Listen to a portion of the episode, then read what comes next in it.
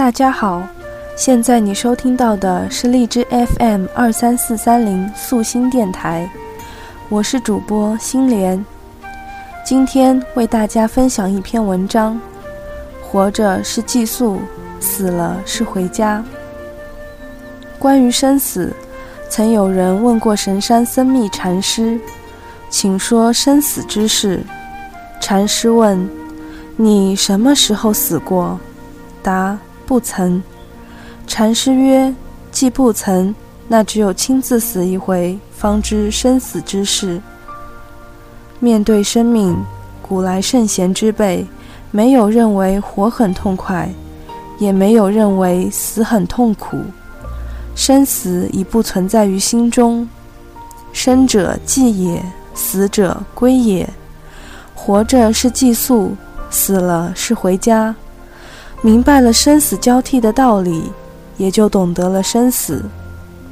生命如同叶荷花，开放收拢。不过如此。人活在这个世界上，是顺着生命的自然之势来的。年龄大了，到了要死的时候，也是顺着自然之势去的。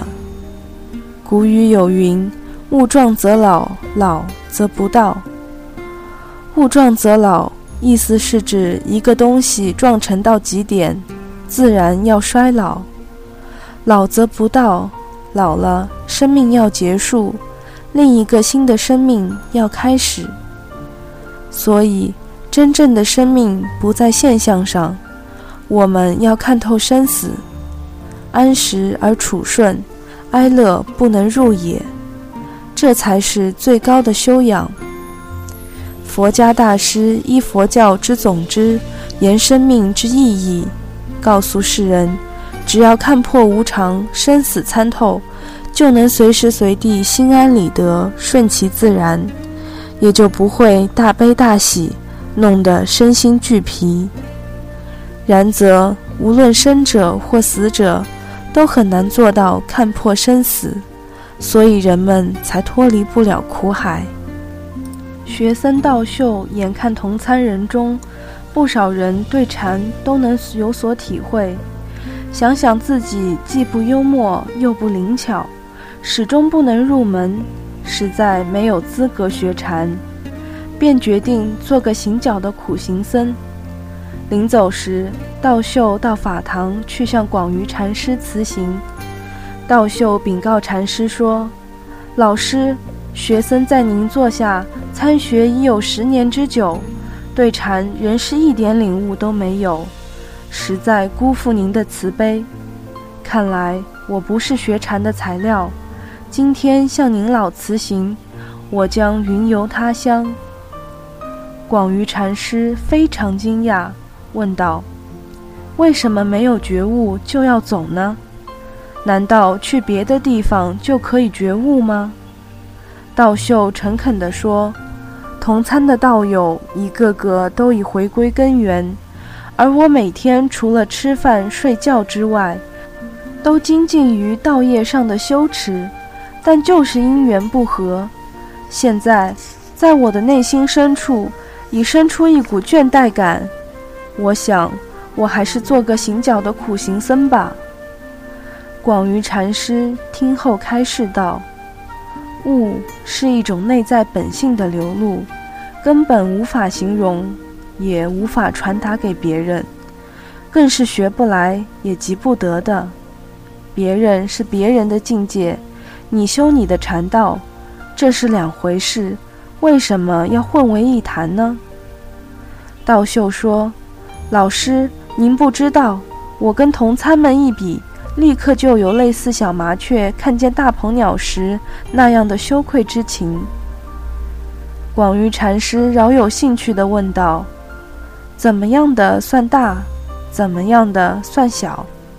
道秀答道：“大鹏鸟一展翅能飞越几百里，而我只能囿于草地上的方圆几丈而已。”广瑜禅师意味深长地问道：“大鹏鸟一展翅能飞几百里，那它飞越生死了吗？”道秀禅僧听后默默不语。若有所悟。大鹏鸟虽然一展翅能飞越几百里，但它却无法飞越生死；而一个人却可以借助思考和反省，参透生死之道，并获得解脱。对我们而言，肉体的死亡是不可避免的，我们总是惧怕死亡，对死亡过度恐慌。活着为什么会为死亡而恐慌紧张？因为生命如流水一样逝去，无可挽回。尘世生命是短暂的，但在禅的视野里，生命是永恒的。生和死只是用来定义肉体生命。认识到这永恒的生命，如天地自然中万有造化的生生不息。循环往复的生命规律，能让人们从绝望虚无的深黑泥沼中脱离出来，也就是飞越了生死的悬隔。这始终存在的生命继续繁衍生发，它是一个延续，如波浪的不断涌进，生死之间没有一丝空隙，它是连贯畅通的。若能如此达观。一己生命又算得了什么呢？生死本无鸿沟，全在于人的设定。需要飞跃的不是生死，而是人心中划分的不可逾越的那道生死鸿沟。死是人生的一件大事。佛教认为，生老病死人之常情，而死并非生命的结束。只是另一场轮回的开始，故说生死一如，要我们看淡生死，进而看破无常。生者寂也，死者归也。生与死不过是一种交替现象，天地万物，春生夏荣，秋凋冬枯，这都是自然界新陈代谢的规律，不可为傲。也无需在意。欧阳修《秋声赋》里写道：“草木无情，有时飘零；人为动物，唯物之灵。人不过也是这天地间化育的生灵之一，一生一死，不过就在一呼一吸的差别。看透了这点，便看破了生死。万象纷繁。”何须执着？生死不住，即如叶荷花，朝开暮合，不如泰然度一世，如此而已。